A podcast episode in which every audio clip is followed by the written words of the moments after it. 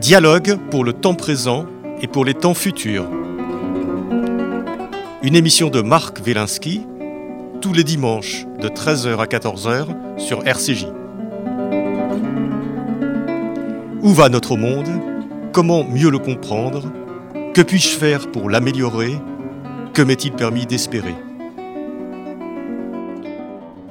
Aujourd'hui, Voix et saveurs de femmes d'Israël avec Raphaël Choël.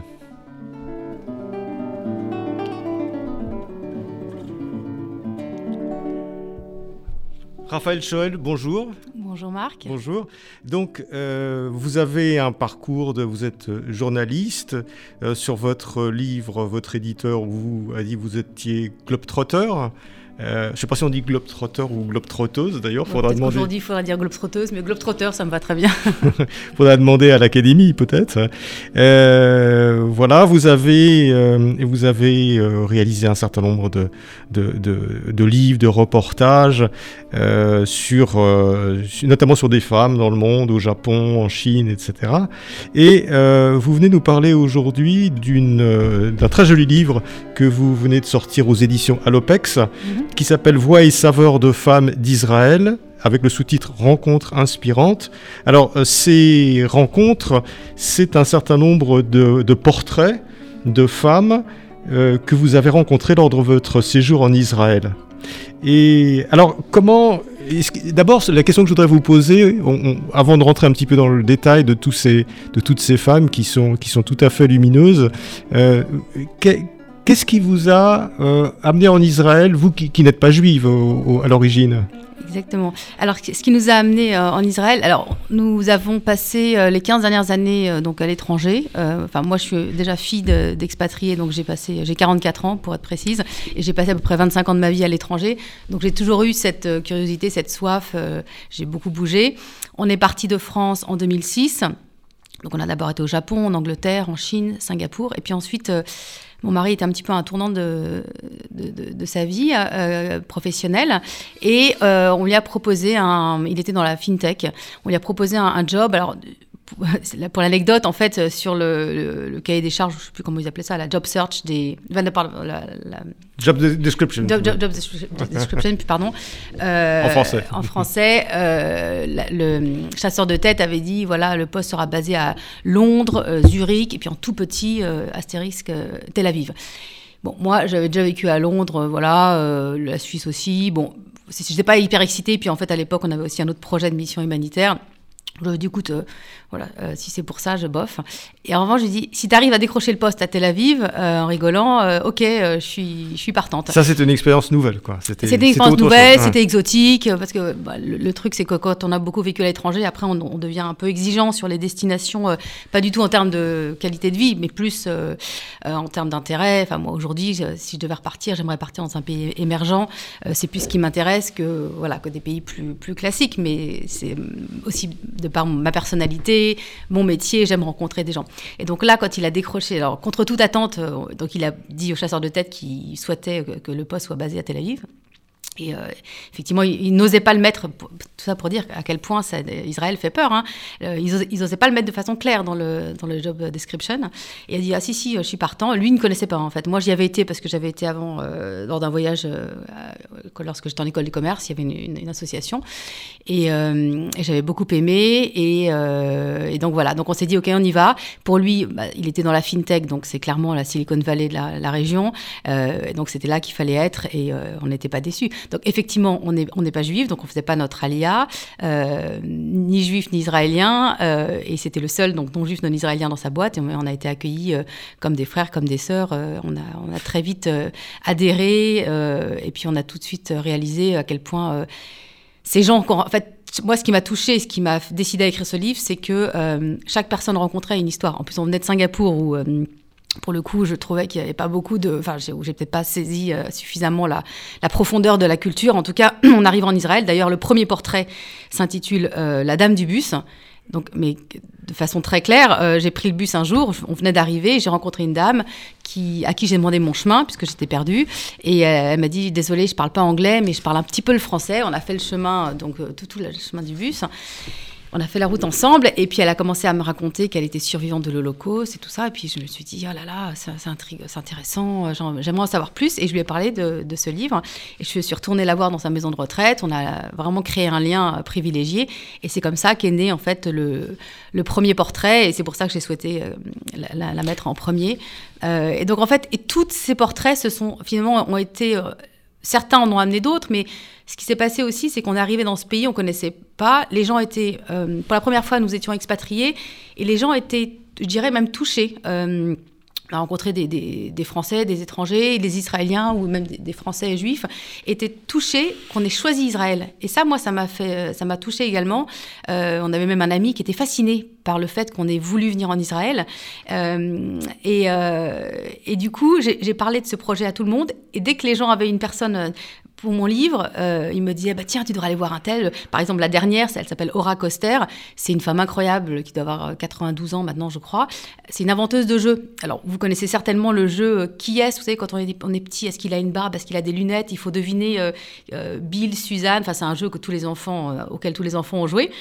Et c'est elle qui l'a inventé. Il a été vendu dans tous les pays.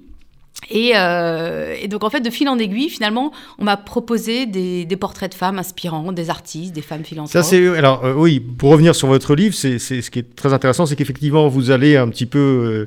Euh, c'est des portraits, vous allez de femme en femme. et pourquoi, pourquoi que des portraits de femmes, d'ailleurs? Pourquoi, pas, d'hommes? Alors, Honnêtement, je ne suis pas féministe, j'ai rien contre les hommes, mais il se trouve que j'ai spontanément, je lis plus facilement des liens avec les femmes. Euh, effectivement, le lien, euh, j'ai aussi écrit Tokyo Sisters sur des femmes japonaises. Je revendique rien, c'est juste que je trouve que les femmes se peut-être que j'ai plus d'affinité, elles se livrent plus facilement, j'en rencontre davantage aussi, euh, parce que dans ma vie, honnêtement, ça n'est pas un parti pris, mais et, et en plus, il se trouve que dans, dans, ce livre, et dans la culture juive euh, notamment, dans la culture israélienne plus généralement, il y a beaucoup de choses qui se passent par les femmes. Alors comme vous l'avez certainement vu, ce sont des portraits de femmes et chacune à la fin, donc ces femmes viennent de partout, d'Iran, des États-Unis, d'Ukraine, et chacune à la fin euh, partage avec le lecteur une recette. Oui, c'est ça. Alors, vous avez, vous avez un portrait, vous expliquez un petit peu d'où elle vient, ce qu'elle a fait, euh, c'est quelques réflexions, euh, sa vision de l'existence, et puis, et puis elle partage avec votre lecteur une recette, euh, voilà, qui, qui, qui, peut être une recette juive ou autre d'ailleurs, qui peut, enfin quelque chose qui a été marquant dans leur, dans leur existence. Et ce qui est très frappant dans votre livre, on va revenir sur un certain nombre de ces, de ces femmes, c'est qu'on s'aperçoit tout de suite à quel, euh, euh, euh, à quel point Israël est un, finalement un melting pot. C'est-à-dire que vous avez des femmes qui viennent d'horizons extrêmement, extrêmement différents, qui viennent d'Europe, qui viennent des États-Unis, qui viennent d'Iran, du Liban, d'un peu partout. soit elles viennent, soit elles sont nées en Israël avec des ascendances et des cultures de tous ces pays-là. Et donc ça donne une diversité euh, qui est d'existence qui est tout à fait, tout à fait étonnante. Mm. Exactement, et moi c'est ce que j'ai adoré parce que j'avais l'impression de me retrouver, euh, moi qui aime vivre à l'étranger et en général qui suis immergée dans une culture, là j'avais non seulement l'impression d'être euh, immergée dans la, culture israélienne, mais également dans la culture de ces femmes venues de, partout. Et c'était aussi l'idée des recettes, c'est-à-dire que, alors ça n'est pas un livre de recettes dans le sens où il y a des recettes extrêmement simples, des recettes plus sophistiquées, mais pour moi la recette elle vient prolonger l'identité de la femme, vient dire qui elle est à travers son héritage à la fois culturel, son héritage gastronomique. Et, du coup, pourquoi les femmes? Parce que, alors voilà, c'est un peu le cliché, mais parce que traditionnellement, bon, euh, la femme cuisine peut-être plus que, tout cas, que l'homme, et en tout cas dans les, familles des femmes que j'ai rencontrées, il y a beaucoup de choses qui se passaient par les femmes, la cuisine notamment. Et la cuisine, c'est vraiment un vecteur de communication, un vecteur d'intégration. Et, euh, et c'est vrai que quand je revois là, la table des matières, de, effectivement, elles viennent de, partout. Certaines sont même encore un pied dedans, un pied dedans. Je pense à Ilana Gour, l'artiste, la grande artiste israélienne qui a passé euh, quasiment toute sa vie aux États-Unis, à New York, euh, qui est assez extravagante et en même temps euh, attachante, et, elle a voulu rendre aussi à son pays. Donc, elle a érigé un musée à son nom sur Jaffa, enfin à Jaffa, sur un endroit, dans un endroit magnifique. donc voilà. Donc certaines ont un pied dedans, un pied dehors. D'autres ont carrément un pied dedans. Je pense à Myriam Metoudi, euh, ma prof de Torah, la, rabbinite qui, donnait, avec laquelle je prenais des cours de, Torah. Euh, elle, elle habite à Natania, je l'ai encore eu euh, avant-hier par message, et c'est vrai que elle, pour elle, c'est la destination finale. Moi, c'est aussi parce qu'elle est rabbinite, parce que ça, rentre également aujourd'hui dans sa, dans, sa, dans sa mission et son, son projet personnel et professionnel. Mais effectivement, moi, ce que j'ai aimé, c'est cette espèce d'effervescence où du coup tout est possible. C'est quand même un pays où euh, on prend les gens comme ils sont. Alors après, il y a la contrepartie, hein, éventuellement on parlera de, du côté parfois un peu, euh, un peu rustre, un peu... Euh, on, se formalise de rien, mais en fait c'est aussi peut-être parce que c'est, c'est un pays où les gens viennent avec tous, avec leur culture, leurs habitudes, donc finalement on ne s'offusque de rien, les choses, on est choqué de rien, c'est ce que j'ai remarqué dans ce pays, tout est possible. et Oui c'est ça, on a, on a, cette impression que c'est un peu le pays des, des possibles, et ça le reste, ce pays des possibles, parce que votre, votre séjour, euh, vous avez vécu combien de temps Deux ans, deux ans, donc c'était assez bref. C'était quelle époque 2016 à 2018. 2016 à 2018. Et effectivement, on a, on a toujours cette impression que, euh, voilà, que c'est un pays où, tout, est, tout est ouvert. Et ce que vous dites, alors, c'est vous avez une vision extérieure en arrivant sur, sur Israël, et vous dites, on a, en réalité, j'ai compris que ce peuple était en mode survie, en permanence. Euh, si la vie n'est pas en danger, alors rien ne presse, rien n'importe. On peut attendre des heures une personne avec laquelle on avait pourtant rendez-vous, espérer un remerciement, un peu de douceur ou de courtoisie dans une file d'attente ou sur la route. Non, rien de tout cela. En revanche, les Israéliens seront les premiers à tendre la main en cas de difficulté. C'est aussi sur cette terre que l'entraide solidaire prend un visage si particulier. C'est-à-dire qu'on a l'impression qu'effectivement, vous le dites, c'est un peuple euh, en mode survie. Et, euh, donc, euh, il y a une espèce de, mobilisation dès qu'il se passe quelque chose de grave. Et puis quand la vie n'est pas en danger, bah, finalement, chacun fait ce qu'il veut. Et puis, on ne fait pas toujours attention. voilà, exactement. Moi, je me souviens, j'avais organisé un déjeuner. une personne qui m'avait confirmé le matin qu'elle venait, elle n'est pas venue moi, honnêtement, je me suis inquiétée. Le soir, me dire, oh, bah, je me suis endormie, j'étais en jet lag. Bon, euh, bon, il n'y a pas mort d'homme, quoi, effectivement. Euh, donc, en soi, ça n'est pas très grave, mais c'est juste que, du coup, de temps en temps, les règles de bienséance sont un petit peu troublées, en tout cas pour nous, euh, Français. Mais par ailleurs, comme je le disais, euh, lors de moments difficiles, ou même on, a, on, a, été cambriolés par exemple, mais vous imaginez pas à quel point les gens de l'entreprise de mon mari ont été mobilisés. Son assistante voulait venir, elle savait que j'étais souvent seule avec les enfants, elle voulait à chaque fois venir dormir à la maison avec moi, et elle l'aurait fait si je lui avais dit. Donc ils ont ce côté, quand c'est grave ou quand il y a de la peur ou de l'insécurité, là, ils sont là. Donc, euh, donc voilà, c'est ce qui fait le charme et c'est ce qui fait que effectivement, nous ne sommes restés que deux ans, mais j'ai l'impression que j'ai lié avec chacune de ces femmes un lien particulier, que on a un lien avec cette terre d'Israël. C'est difficile à expliquer, en fait, il faut le vivre. Mais dès qu'on arrive en Israël, on foule cette terre qui est chargé d'histoire. Euh, et, c'est vrai que chaque endroit, on prenait également des cours de, avec un, prêtre, des, cours d'histoire biblique. Donc tous les 15 jours, on allait sur différents, dans, différents lieux. Donc les vestiges de Qumran, on été à Hébron, on a été dans, plein d'endroits avec lui. Et donc euh, à la lumière de, des textes, enfin, il, euh, il, nous parlait du pays. Et c'est vrai que c'est un pays extrêmement riche. Donc on a eu vraiment le sentiment d'en profiter, de rencontrer, de, faire des visites magnifiques, de rencontrer des gens incroyables. Et aujourd'hui, a, très souvent, on se dit qu'il y a deux pays où on aimerait retourner vivre, c'est le Japon et, Israël. Israël. Dans ce cas-là, peut-être qu'on irait plus à, plus à Jérusalem pour avoir une autre expérience. Mais... Euh. Alors, Raphaël Choël, euh, les, femmes que vous rencontrez en Israël et que vous décrivez euh, sont à la fois ordinaires et extraordinaire. C'est ça qui est caractéristique, je trouve, dans, ces portraits. C'est que, oui, ce sont des femmes ordinaires qui ont un passé euh, parfois extrêmement, extrêmement mouvementé. Euh, elles ont, évidemment, qui reflètent qui reflètent euh, toute l'histoire juive du 20e, pour, pour ce qui est de leurs parents, leurs grands-parents et d'elles-mêmes parfois, euh, toute l'histoire juive euh, du, du, du, 20e siècle, qui est extrêmement mouvementée. Et, et c'est en ça que je dis qu'elles sont ordinaires et, et, et, tout à fait extraordinaires, parce qu'elles ont chacune quelque chose qui les pousse, qui les fait vivre, qui les fait vibrer. Et, c'est très étonnant ce, ce, mélange un peu de, de, de banalité, de choses un peu hors du commun. Tout à fait. Alors il y en a certaines qui, qui sont tristement devenues, qui étaient ordinaires et qui sont tristement devenues extraordinaires. Je pense par exemple à Laurence Saada, la veuve de Michel Saada, qui a été tuée lors de attentat de l'hypercachère. C'était une. Alors voilà, peut-être qu'on peut, on peut reprendre quelques focus sur certaines de ces. Donc elle, c'est une française. Hein. Une française qui a fait, qui avait le projet de faire son alia, qui l'a fait de façon prématurée suite à, l'attentat de l'hypercachère. Euh, dont le mari est décédé, lors de l'attentat de. Exactement. C'était un vendredi. Il partait acheter de quoi préparer les halotes euh, donc pour Shabbat. Euh, donc c'est la raison pour laquelle, bien évidemment, elle m'a elle m'a donné la recette des halotes puisque ça faisait sens dans, son portrait. Ça, je crois que c'est le portrait qui m'avait qui, pas qui m'a le plus touché parce que toutes ces femmes m'ont touché, mais que j'ai eu euh, avec le, plus d'émotion à écrire. Je pense que j'ai jamais autant pleuré en écrivant un, texte parce que je voulais vraiment que le texte soit fidèle à ce qu'elle m'avait dit. ce qu'il faut savoir, c'est que je l'ai rencontrée par hasard à un déjeuner. Et euh, je suis la première à qui elle a accepté de. Quand je lui ai demandé, en fait, c'était un déjeuner où les gens se disaient Tiens, t'es là depuis quand? On se connaissait pas, une espèce de. Et puis moi, je disais voilà que j'étais, j'étais là en, expatri... en, expatriation. Et elle m'a dit Je suis là parce que mon mari a été assassiné et j'ai fait mon alia de façon prématurée. Et là, j'ai été extrêmement. Euh, enfin, je m'attendais pas du tout à ça, bien évidemment, puisque je ne la connaissais pas.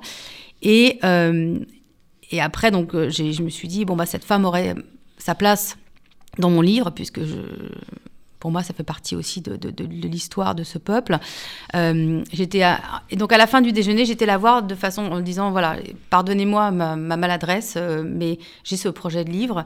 Euh, si vous acceptiez de qu'on se revoie et qu'on me raconter de me raconter votre histoire, je, serais extrêmement touchée. Voilà, mais je vous laisse réfléchir. Et ça, c'est fait. Et après, quand on s'est revus, je lui ai demandé, mais pourquoi vous avez accepté? Et elle me dit, bah, en fait, quand vous m'avez demandé depuis quand j'étais là, pour la première fois du séjour, j'ai pas pu vous mentir. Je vous ai dit pourquoi j'étais là, alors que souvent, je noyais le poisson en disant. Et donc moi, ça m'a évidemment beaucoup touché. Et j'ai senti qu'elle avait confiance. Et donc on, s'est revus et on a, écrit ce portrait ensemble. Euh, moi étant extrêmement euh, soucieuse de, voilà, de préserver son, sa, dignité, de mettre les bons mots aux bons endroits, les virgules, les enfin, c'était au point virgule près, donc je l'ai fait relire et tout ça. Et en fait, pourquoi c'est une femme ordinaire qui est devenue extraordinaire C'est parce que moi, ce qui m'a énormément bluffé, c'est qu'à un moment, euh, quand euh, je lui ai posé la question, quand il y a eu ce convoi, donc le, le, corps a été rapatrié, il y a eu ce convoi, l'enterrement tout ça, les gens étaient tous, il y avait tout le peuple était derrière elle, elle était happée par. Et à aucun moment, quand je, lui ai dit, mais est-ce que vous vous sentez, vous aviez pas envie de faire, de vivre ce deuil euh, seul? Est-ce que c'était pas un petit peu oppressant d'avoir tous ces gens-là? Elle me dit non. Pour moi, c'était le peuple d'Israël qui me, je sais plus comment elle me l'a dit, mais c'était le peuple d'Israël qui était là euh, avec moi, qui, me, qui, me, qui me protégeait, qui m'accompagnait. Et je me suis dit, mais chapeau, c'est beau, parce qu'elle aurait pu se dire, mais qui sont ces gens qui s'approprient le deuil de mon mari? Euh, Elle aurait pu suffoquer, et au contraire. Et c'est en ça que je l'ai trouvé extraordinaire pour d'autres choses également, mais c'est vrai que ça m'a frappé. Je me suis dit, mais tiens, c'est il n'y a, qu'une femme qui a vécu ça, il n'y a qu'une femme juive qui peut dire ça. C'est quand même. Euh, et, je, et on sent dans toute cette. Euh, alors, effectivement, euh, il y a 17 portraits. pour être très précise, 15 sont de confession juive. Une est juive et convertie au christianisme. Et il y a une femme bédouine, donc musulmane. Euh, alors effectivement, si j'avais eu plus de temps, si ça s'était présenté, j'aurais aimé peut-être avoir davantage euh, un, équilibre peut-être plus représentatif de, de, ce que constitue Israël. Mais après, comme je le dis, ça a été le gré, au gré des rencontres, de ma vie et tout ça. Et, c'est vrai. Pour, pour, pour euh, boucler un peu sur cette, sur cette femme, Laurence Saada, moi j'ai été très impressionné par ce qu'elle raconte en disant qu'elle avait quelques jours avant ou quelques heures avant, elle avait une sorte de pressentiment. Elle l'a ressenti très fortement. Euh, et, et, voilà, elle était. Ça y est, il va se passer quelque chose, je le sens. Alors moi, elle m'a plus parlé du moment où elle a entendu qu'il y avait l'attentat, la, euh, qu'elle s'est dit, ça y est, Michel est dedans. J'ai ce, souvenir-là. Je ne me souviens pas qu'elle qu'elle m'ait dit que quelques jours avant. Mais quand je l'ai vue, elle était encore, c'était vraiment très, assez frais. C'était encore récent. Donc je pense, et après, je crois qu'elle n'a pas parlé pendant longtemps. Euh, moi, elle a dû me parler donc en début 2018. Mmh. Euh, et il me semble qu'elle l'a euh, sauvé.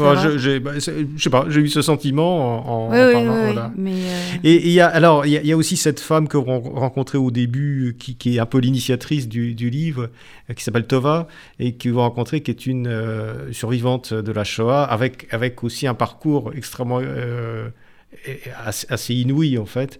Et, elle est conductrice de bus. C'est ça qui est extraordinaire, c'est ce mélange entre un job euh, bon euh, ordinaire. Hein, Alors en fait, pardon, elle n'est pas conductrice de bus, elle attendait le bus, elle a ah, pris le bus avec moi. Non, ah, non, non, elle non, non, elle a pris le bus parce qu'elle était, euh, elle habitait dans la maison de retraite. D'accord, Pouvez-vous nous, nous, dire quelques mots sur elle?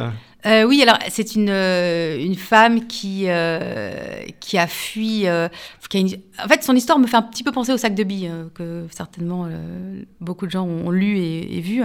c'est l'histoire d'une petite d'une femme qui était petite fille et qui qui a fui qui a été obligée qui a été secourue par l'OSE donc elle a été prise en charge a aussi euh, également aujourd'hui euh, cet attachement à, à la France, c'est pour ça qu'elle parle assez bien français, elle a été beaucoup aidée elle est partie avec sa sœur. Après, elles ont été retrouvées, leur maman en Belgique.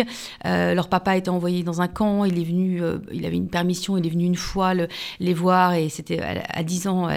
C'était la dernière fois qu'elle a, vu son, papa. Donc vraiment, on a un petit peu l'impression de revoir le, sac de billes.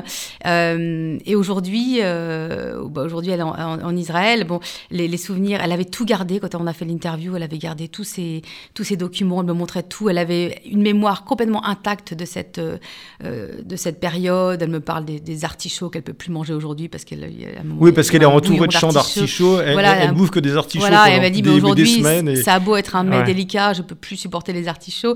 Euh, elle voilà, parle de, sa sœur, des personnes qu'elle a rencontrées, des gens du stress, du fait de, de voir son papa maltraité, arrêté, piétiné. donc, tout ça est encore extrêmement frais. Aujourd'hui, c'est une vieille dame. Mais euh, donc, elle perd beaucoup la mémoire euh, du présent. Mais c'est vrai que toute cette période-là, alors elle avait ses notes, elle avait ressorti tout ça. C'était une. C'était un moment d'échange euh, très touchant. elle parlait vraiment très, assez bien français. tout ça, c'était sa mémoire intacte et, et c'était vraiment, c'était fort et voilà, qu'est-ce que je peux vous dire d'autre sur elle Et c'est ça qui est, vraiment, qui est vraiment étonnant, c'est que c'est un creuset où vous récupérez des gens qui ont, qui ont des histoires, euh, qui ont des histoires très, très passionnante euh, et très, très, très personnelle, avec surtout, et, je ne sais pas si c'est votre talent ou celui des femmes que, dont vous parlez, mais à chaque fois, il y a le petit, le petit détail, euh, la petite réflexion qui rend la chose euh, vivante, comme si on avait vécu. C'est l'histoire des artichauts, il y a, l'histoire mmh. de... c'est tout à fait... Et alors, est-ce qu'on peut prendre d'autres personnages qui ont, qui ont des parcours totalement différents? Par exemple, qu'effectivement, il y a un portrait très, euh, un très joli portrait d'une femme euh, bédouine. Et vous avez, vous avez appelé ça la, résilience bédouine. Elle, s'appelle Jmalat, c'est ça? Abou Moussa. Oui, exactement. je l'ai rencontrée dans le désert du Negev. Voilà, c'est une bédouine israélienne. Une bédouine israélienne euh, qui nous a accueillis. Je me sens, on était en, en famille. Elle nous a accueillis avec cette, cette grandeur d'âme, cette ouverture. Euh, elle a huit enfants, dont un petit dernier handicapé. Et en fait, alors à la fois, donc elle a, plein d'enfants. Elle passe son temps à organiser des repas, mais pour. Euh, oui, elle a beaucoup d'enfants, dont un qui est handicapé. Handicapé. Et, euh, et elle passe son temps donc à voilà, elle, fait des, des, des, ventes. Elle a monté un business de cosmétiques. donc c'est une, femme d'affaires. Et pour la petite anecdote, ce qui est, ce qui est touchant, c'est alors elle a eu cet enfant handicapé et au début elle l'a plus ou moins caché à son mari, ça se faisait pas, il savait pas, elle savait pas comment il allait le prendre et tout ça, donc ça a été beaucoup beaucoup de souffrance. Bon, finalement, elle n'a pas caché l'enfant, elle a caché le handicap. Le handicap, oui. À son mari. Exactement. Et parce que euh, c'était pas très apparent au début, c'est ça? C'était pas très, oui, où elle voyait qu'il y avait des choses bizarres et elle, mais, euh, effectivement elle. Euh, elle savait qu'il le prendrait mal, que, que l'image de son mari serait, pouvait être abîmée. Et donc, du coup, voilà. Et au début, ça s'est d'ailleurs assez mal passé. Finalement, ça il a été accepté. Et quand on a fait l'interview, il était là. Alors il est très très handicapé, hein, euh, physique et, euh, et moteur, euh, moteur, et mental et moteur. Et et ce qui est assez touchant, c'est qu'elle nous explique. Donc, elle en même temps, elle a plein d'enfants, elle reçoit beaucoup régulièrement chez elle. Et en même temps, elle a cette fibre business. Et donc, elle a monté cette boîte de cosmétiques. Et elle a été voir, à un moment, elle, doutait, elle disait qu'est-ce que je fais, est-ce que j'investis euh, tant de shekels pour, euh, voilà, euh, pour faire fructifier mon business? Et en fait, c'est son fils handicapé qui lui donnait son aval. Elle lui posait des questions, elle disait qu'il poussait des petits cris. l'air de dire euh, vas-y maman, vas-y. Et donc c'est pour ça que j'ai appelé ça la résilience bédouine, c'est-à-dire que oui, elle n'a pas été euh, épargnée, elle a eu cette difficulté, mais finalement elle a transformé. Et comme d'ailleurs, j'ai envie de dire, le, pour moi c'est aussi le, dans l'ADN de, de, ces femmes d'Israël, c'est que on transforme une contrainte en force. On, fait de la vie, euh, on bring out the best, comme on dit en anglais. Euh, on prend le meilleur, enfin, on, transforme ce qu'on a. Et elle, c'est ce qu'elle a fait. Et finalement, elle dirait presque que c'est son fils, le businessman, qui l'a poussé à, monter son, business de cosmétiques et à faire fructifier tout ça. oui, ça, c'est très intéressant. C'est en fin de compte, cette femme-là, c'est l'histoire d'une acceptation. Ouais, exactement. au début, on est dans le, dans le déni, on ne veut pas savoir, etc. On, on, a peur d'en parler, et puis finalement on accepte, et, cet enfant prend une place, euh, prend sa place. Euh. Prend sa place, et voire même, euh, je vous dis, pour elle, c'est un peu son, son, business partner, quoi. Et d'ailleurs, quand il est au moment de l'entretien, à un moment, il est arrivé dans sa chaise, parce qu'il rentrait du, centre, de un centre d'éducation, et, c'était un peu, c'était la star, quoi. C'était grâce à lui que le, business avait fleuri, que, que tout ça. Donc finalement, c'est vraiment cet art de oui, c'est la résilience. Euh, c'est euh, de transformer. Alors, vous, vous dites, euh, vous dites que c'est euh, que, que c'est une businessman. Mais alors, euh, Raphaël Choël, c'est étonnant parce que toutes les femmes que, que vous décrivez en Israël, c'est toutes ou quasiment toutes des businesswomen. Businesswomen. Euh, extrêmement. voilà, on, a l'impression d'une vitalité. Et, ça donne en creux un portrait du, du, du, dynamisme du, du, capitalisme israélien qui est, qui est, qui est, qui est très vivant et, et très étonnant. Oui, euh, c'est vrai, je m'étais pas fait la réflexion. Oui, mais en même temps, en fait, j'ai envie de vous dire, par exemple, quand je, pense au portrait de Namad Vir, qui a monté une ferme d'alpagas et de lamas ah en plein, en désert du Negev. Elle, elle a fait venir, euh, de mémoire en 82... Des alpagas, elle a transformé un Boeing en, champ euh, pour, pour, pour, faire venir une dizaine d'alpagas de, de, Même plus, Des, des, dizaines ouais, du Chili et du Pérou. Et, et elle, donc, effectivement, aujourd'hui, elle a une ferme autour de ça, elle, essaie d'en vivre, elle, fait, elle récupère la laine, elle, elle en fait un petit éco-business, mais elle en vit quand même difficilement. Et d'ailleurs, pour la petite histoire, quand je lui ai demandé une recette, elle me dit mais vous savez, moi j'ai six enfants, euh, on n'a pas beaucoup d'argent, euh, j'ai un peu honte, mais j'ai pas de recette. Je dis mais c'est pas grave. Elle me dit bah je peux vous donner une recette de riz frit parce que nous on fait souvent du riz frit, on n'a pas beaucoup de sous et voilà. Mais je dis peu importe, la, recette vient dire qui vous êtes et, aussi votre. Donc oui, elles, ont toutes, pour beaucoup, une dimension business, mais elles elles roulent pas sur l'or. En fait, moi, plus que business, j'ai envie de dire, c'est l'âme d'entrepreneur, l'âme. Euh, c'est ça, c'est l'entrepreneuriat. À l'israélienne. avec sa part de rêve et de folie. Oui, et puis parce que en fait, ils vont avec, avec, son mari, ils vont au Chili, c'est ça. Ils, tombent amoureux des, des, lamas et des alpagas, et ils se disent bon, comme comme c'est des animaux qui sont assez proches des chameaux, on doit pouvoir adapter ça en Israël. Voilà, le climat est, kiff kiff. Enfin, a priori, ça devrait le faire. Et d'ailleurs, ça, ça, marche. Et, euh, et, ils font des, des, pique-niques autour du lama. Le lama euh, porte le pique-nique et les enfants. Enfin voilà, c'est bien fait. Mais effectivement, pour moi, c'est plutôt le, le fait, c'est ce que disait Saint-Exupéry, fait de ta vie un rêve, c'est vraiment ça. ils avaient ce rêve, ils ont été jusqu'au bout. Aura Coster, bon, qui aujourd'hui, en fait, je pense qu'elle, effectivement, je pense qu'elle est richissime parce qu'elle a vendu à, dans je ne sais pas combien de dizaines de pays tous ses jeux. Mais moi, elle m'a reçu un matin. Euh, un verre de Riesling à la main et euh, une cigarette à, 9h30 du matin. Elle vit dans une maison ultra simple, elle n'a pas changé. Donc, et pour elle, au-delà de l'argent, c'est du business, c'est vraiment l'entrepreneuriat. Alors ça, c'est Aura Coster. c'est la dernière. elle, elle c'est une, business, une vraie businesswoman. Oui, mais en fait, c'est elle, elle, qui crée des jeux. elle crée des jeux, mais est-ce est qu'elle a voulu être businesswoman? Je sais pas. Elle était avec son mari, Théo, voilà. Euh, lui, il bricolait. D'ailleurs, dans sa maison, il y a encore l'atelier où il bricolait les, les jeux qu'elle imaginait. Et mais c'est plus le jeu qui l'intéresse, c'est plus le, fait d'entreprendre. Oui, c'est ça. effectivement, gagner de l'argent, bah, de, personne n'est contre. Mais je pense, on sent qu'elle est, d'ailleurs, à 90 ans, elle a l'œil vif. Elle est, quand elle me, je lui dis, ah bah dis donc, euh, bah, vous buvez du vin blanc à 9h30 du matin, elle me dit, bah oui, parce que vous êtes venu à 9h30, d'habitude, euh, je, me lève plus tard, mais en général après ma douche. C'est mon petit rituel. Et puis je dis ah bon, vous buvez jamais d'eau? Ah non non, l'eau c'est bon que pour les poissons. Euh, voilà. Donc elle n'a pas perdu ce côté, ce côté joueur avec les gens, avec les, autres. Pour moi, je retiens plus ça que, le business. Alors après, effectivement, il y a aussi euh, l'artiste Ilana Gour, qui, pour le coup, est devenue, c'est une artiste qui a conscience de sa valeur qui habite entre donc euh, qui, est à New York et à, Jaffa. Elle, effectivement, elle en a fait aussi un business, mais euh, il y a quand même plutôt derrière ça l'amour de l'art.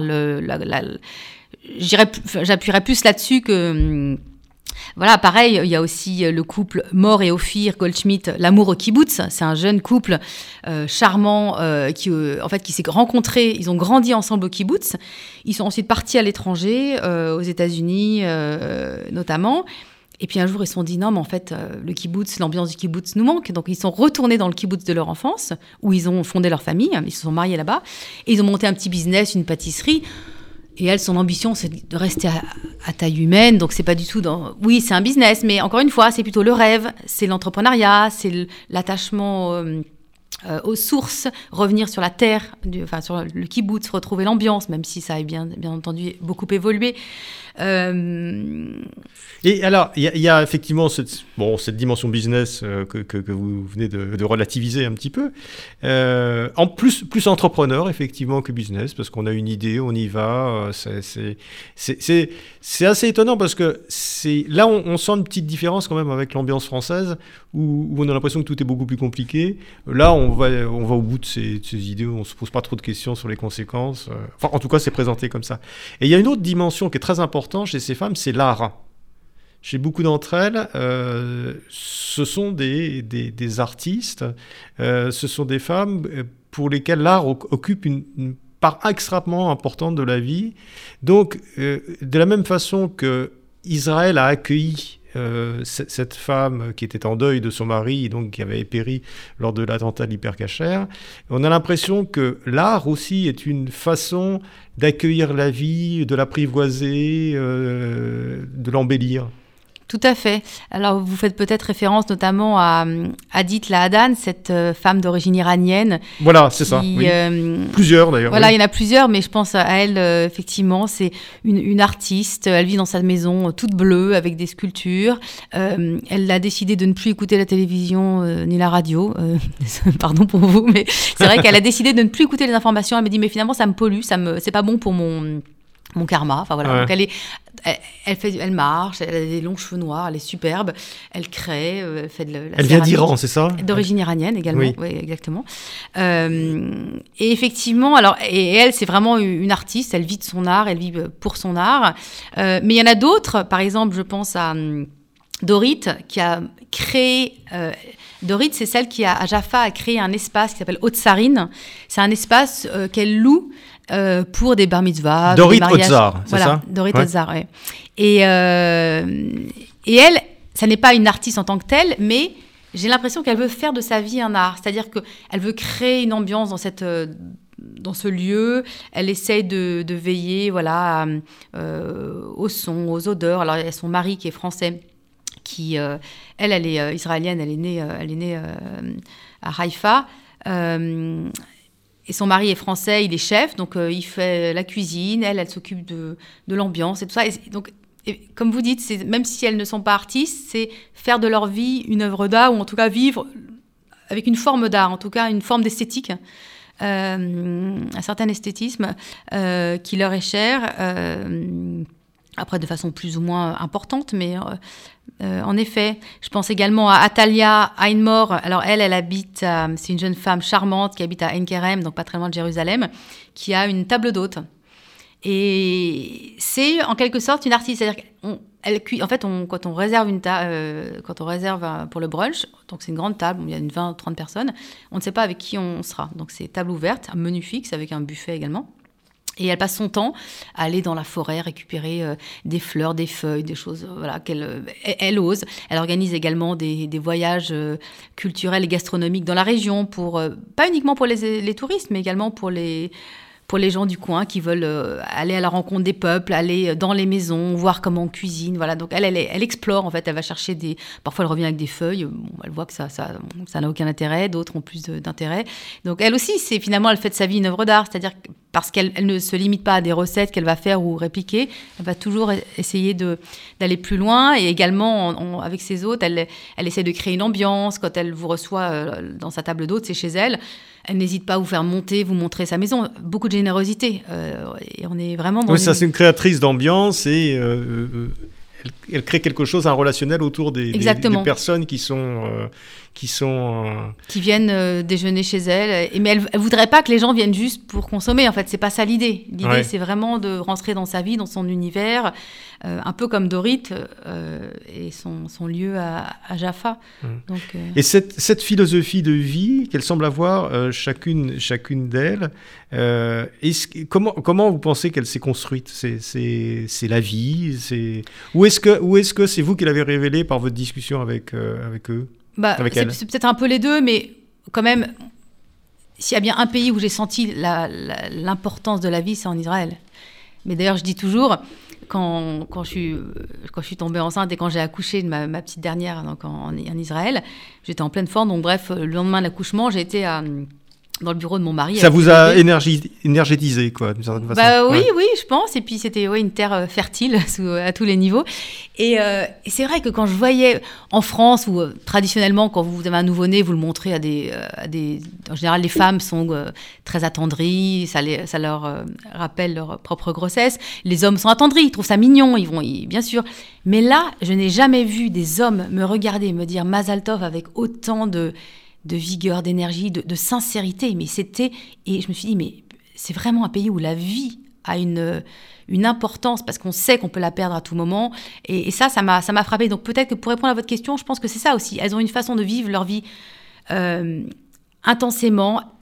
J'ai senti le sentiment qu'elles veulent toutes être euh, au plus juste dans la vie en permanence. Euh, oui, c'est ça. Il y a une intensité de vie qui est, qui est, qui est, très, qui, est très étonnante. Oui, et je pense que cette âme... Plus que dans d'autres pays, parce que vous qui voyagez, qui êtes globe-trotteuse ou globe-trotteur, euh, donc vous avez vécu au Japon, vous avez vécu en France, vous avez vécu un peu partout. C'est particulier à Israël L'attachement à la vie, il est, il est partout. Là, on, revient, de mission humanitaire aux Philippines. Donc, j'ai d'ailleurs vu beaucoup de similarités entre la résilience philippine, la résilience israélienne, le rapport au temps. Enfin, il y a beaucoup de choses. Là-bas aussi, ils sont en mode survie pour d'autres raisons. Mais pour moi, ce qui m'a frappé en, Israël, c'est cette capacité à transformer la chose. C'est-à-dire que oui, la vie a beaucoup d'importance, l'importance partout, même en France, bien sûr, je ne veux, veux, pas le nier. Mais j'ai le sentiment qu'en Israël, plus qu'ailleurs, en tout cas, après c'est aussi ma vision, mes rencontres, enfin, donc tout ça est très subjectif, hein, donc j'ai pas la prétention de, voilà, d'avoir tout vu, d'avoir, de pouvoir, euh, je suis pas sociologue non plus, mais j'ai eu le sentiment, à travers mes rencontres, que il y avait ce désir de transformer en fait, c'est-à-dire que la vie est ce qu'elle est, on en fait quelque chose de beau, on en fait un bouquet, euh, même quand elle est simple. Euh euh, voilà, bah, je oui, c'est ça, les recettes de, de riz frit. Ou c'est... Oui, parce que ce pas des, pas des recettes qu'elles donnent, ce sont, des, sont des recettes qui sont attachées toujours à, à leur histoire. À, leur histoire, à, un moment de leur vie, à quelque chose de. Euh, de, de, de, particulier. Et puis je repense à Mort et, et Ophir au kibbutz, c'est-à-dire que oui, ils font de leur, ils, ils, se sont rendus compte, ils ont été à l'étranger, qu'en fait ce qui leur manquait, c'était l'esprit du kibbutz, l'âme du kibbutz, cette ambiance. Donc finalement, ce qui a de la valeur pour, à leurs yeux, c'est ça. Donc je n'ai pas envie de dire que c'est pas euh, c'est leur ambition et ce qu'il est voilà leur rêve dans la vie c'était de revenir au kibbutz pour eux. Voilà, il y a, peut-être une dimension nostalgique de quelque chose qui a disparu quand même oui nostalgique mais il y a quand même oui mais il, perdure encore l'entraide là, là, son petit café tout le monde vient dans son petit café. Et euh, donc voilà c'est préserver la vie c'est préserver un esprit également euh, une âme. Préserver la vie et une âme je dirais je crois alors, il y, a cet artiste aussi euh, qui s'appelle Ilana Gore. Oui. Est-ce que vous pouvez nous en dire quelques mots, euh, qui, est aussi un personnage assez, assez extraordinaire un personnage extraordinaire. Avec une histoire euh, folle, quoi. Oui, elle, elle a, elle a vécu donc, une grande partie de sa vie aux États-Unis, c'est une artiste rock, c'est-à-dire qu'elle vous, euh, elle arrive avec des Santiago, euh, voilà, elle, a, 80 et quelques années, les cheveux longs. Euh, pour le coup, elle a, à la différence d'autres, d'une autre artiste, je pense d'ailleurs qu'elle a révélé, elle a aussi révélé l'artiste Julia Segal dont je, je parle. Ilana Gour, c'est une femme qui a conscience de sa valeur. Elle dit, moi j'ai été, son père était médecin, donc elle vient d'une famille quand même assez, assez éduquée. elle dit, mais tout le monde, tout le monde ne peut pas faire de l'art. C'est une femme qui a conscience de sa valeur et très bien. Et elle a voulu, euh, en même temps, elle, a ce côté très généreux aussi des Américains. Euh, elle s'est dit voilà, euh, mon but dans la vie c'était de vivre aux États-Unis, mais de façon décente. Sous-entendu, d'ailleurs, en général les gens qui lisent le, livre souris, dit de façon décente, c'est-à-dire vivre à New York avec un chauffeur, tout ça, ce qui est quand même un standard assez élevé. mais elle a cette, et elle s'est toujours dit, voilà, je veux rendre à mon pays, je veux faire quelque chose pour mon pays. Et donc, elle a acheté cet immeuble. Au début, c'était un, une petite, euh, un petit appartement. Puis finalement, elle a fini par acheter l'immeuble qui surplombe Jaffa. C'est un des plus, le musée d'Ilan c'est magnifique. Et il y a toutes ces sculptures. C'est une artiste complètement euh, euh, fantasque. il y a des, animaux, des choses. Elle a, elle a aussi, euh, auparavant, elle avait créé une gamme de, de ceintures en cuir, pour Bloomingdale, je crois, aux États-Unis. Voilà, elle est très dans le. elle a un côté rock, complètement euh, différent de toutes les autres femmes que j'ai rencontrées, euh, avec un franc-parler, avec cette, euh, cet aplomb peut-être américain. Enfin, encore une fois, c'est assez cliché ce que je dis, mais c'est vrai qu'une une, une, conscience de ce qu'elle est, de ce qu'elle vaut et de ce qu'elle a apporté. Elle dit voilà, pour moi, ce musée, il n'est pas rentable, mais je le fais, c'est une façon d'honorer mon pays. Donc, avec toujours cette, cette fidélité à Israël, ce sentiment d'appartenance. oui, et elle, c'est aussi les chaos de la vie qui l'ont qui l'ont amenée en Israël d'une certaine façon. Oui, oui, oui, le, bah, ah. tout, tout, euh, comme, comme, comme, beaucoup de femmes. Parce que elle, c'est, il y a, y, a, y a quand même plusieurs catégories. Il y a des catégories de gens dont la famille où elles sont venues en Israël en tant que réfugiés. Mm.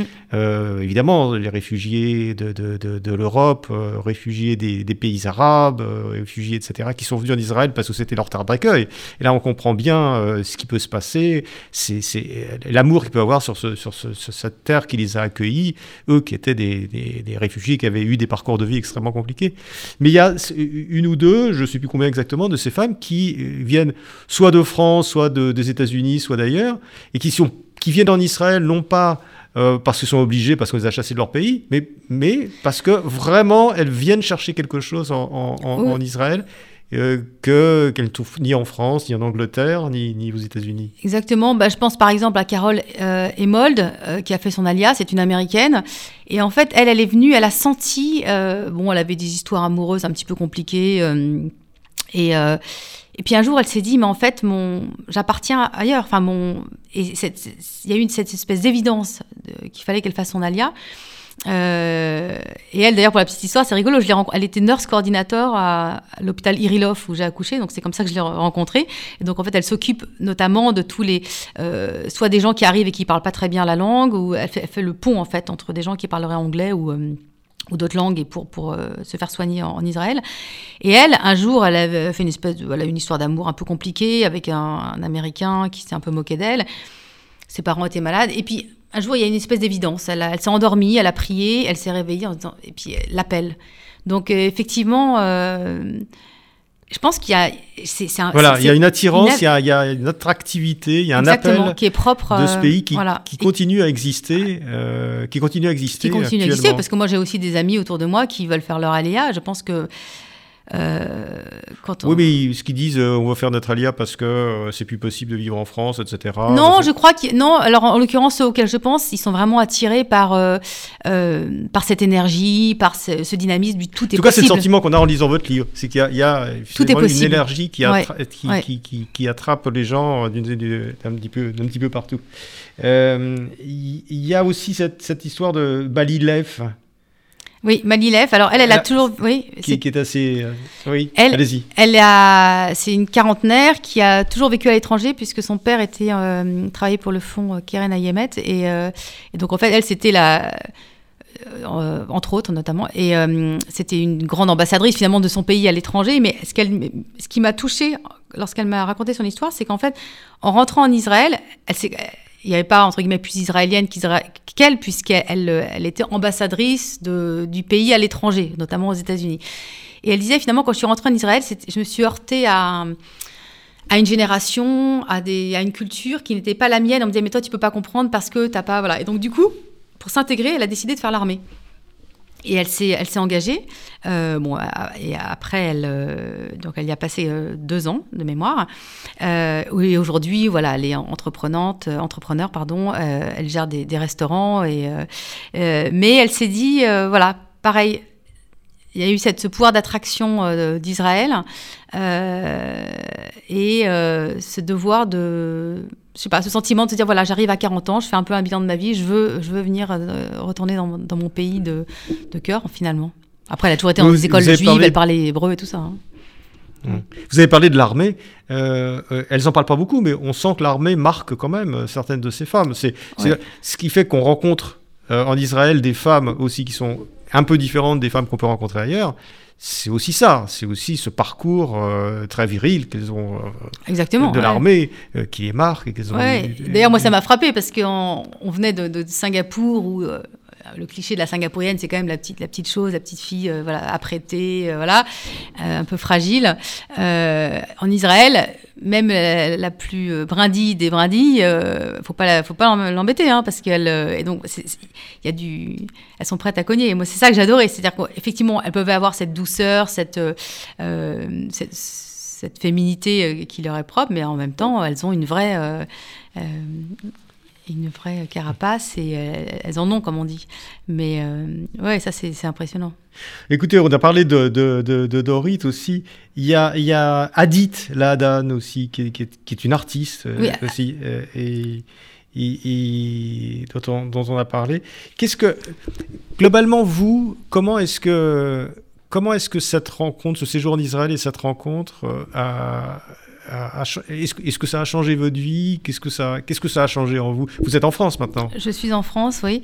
Euh, oui, bien sûr, c'est un pays qui, qui m'a marqué, euh, où j'aimerais retourner, mais comme je vous le disais avant, euh, peut-être que du coup, on aimerait bien aller à Jérusalem pour avoir une autre. une autre expérience. Une autre expérience. mais c'est un pays, oui, bien sûr, c'est un pays qui marque, c'est un pays qui touche les liens qu'on a créé euh, son, pour la vie. Puis c'est vrai que c'est difficile d'expliquer, mais cette, euh, moi, ce qui me frappe, c'est voilà, cette énergie, cette énergie du tout est possible, cette énergie euh, du on se défonce, on y va, on y croit. et ce que j'ai trouvé toujours aussi très très beau, c'est cette. Alors, moi, c'est vrai que je suis pas juive, mais quand je suis arrivée, même, je voyais qu'en arrivant, J'allais au supermarché, les gens pensaient que je faisais mon alia. Tout le monde venait m'aider. Je me souviens d'un soldat qui est dans un rayon, venant, un jeune soldat venant m'aider en me disant qu'est-ce que vous cherchez. Euh. Puis après, il m'a retrouvé à l'autre bout du supermarché en me disant mais vous avez trouvé ce que vous vouliez, hyper gentil. Ah, vous êtes là, vous êtes, vous êtes arrivé quand? Bienvenue. Euh, alors après, quand on, engageait la discussion, je disais que je n'étais pas forcément là pour toujours, mais euh, ça m'a vraiment touchée. Et ce qui m'a touchée, c'est cette entraide de la communauté entre elles, que j'ai d'ailleurs que je vois également en France. Mais c'est vrai que ça c'est propre à, cette communauté juive. Ça me touche, même si j'en fais pas partie, ça me touche de voir. et, c'est vrai qu'il faut avoir vécu en Israël pour comprendre. il y a aussi une chose qui m'avait extrêmement, qui nous a, qui m'a bluffé, c'est à quel point la transmission de ce qui s'est passé est intacte aujourd'hui. J'ai été visiter la kibbutz euh, Dance Company euh, en Galilée. Et euh, je me souviens de cette jeune femme qui nous faisait la visite. Elle avait une vingtaine d'années, hein, toute jeune. Et qui nous avait expliqué qu'en fait, donc, elle a été, cette danse compagnie a été montée par Yehudit Avron, qui s'était fait attraper par les nazis. À l'époque, elle dansait un petit peu, elle avait 10-12 ans avec sa copine. Et les nazis avaient dit oh, Allez, euh, danser devant nous. Euh, et elle s'était rebellée, elle avait dit Non, je ne danserai pas. Et donc, pour, pour la punir, il l'avait envoyée dehors, les pieds euh, nus dans la neige. Et elle, elle avait prié et elle s'était juré que si elle résistait, si elle survivait à cette nuit de, les pieds dans la neige, elle montrait sa, dance company, kibbutz dance company. Et euh, quand la jeune femme me raconte ça, elle a 20 ans, elle n'a aucune, c'est pas la petite fille de, de cette femme, hein, euh, elle a les larmes dans les yeux, elle a une... Et, en sortant de cette visite, je me suis dit, mais bon sang, il n'y a, vraiment qu'un pays où la transmission de l'histoire est aussi intacte. Et, du coup, on comprend mieux on comprend mieux cette solidarité, on comprend mieux euh, cette entraide permanente qui, moi, me touche. En fait, même si effectivement j'en fais pas partie, euh, je me dis pas bah je comprends euh, parce que c'est plus fort que tout et c'est complètement euh, légitime. Donc voilà, ça m'a beaucoup touché. Euh, bon, Raphaël Choël, merci, merci d'être venu. Merci à vous. Et donc je rappelle votre votre très beau livre Voix et saveurs de femmes d'Israël. c'est aux éditions Alopex. Merci et puis donc peut-être d'autres d'autres livres en perspective, d'autres femmes. Euh, probablement, c'est en cours, je réfléchis. En cours. voilà. Merci Raphaël, à bientôt. Merci beaucoup Marc pour votre accueil. Au revoir.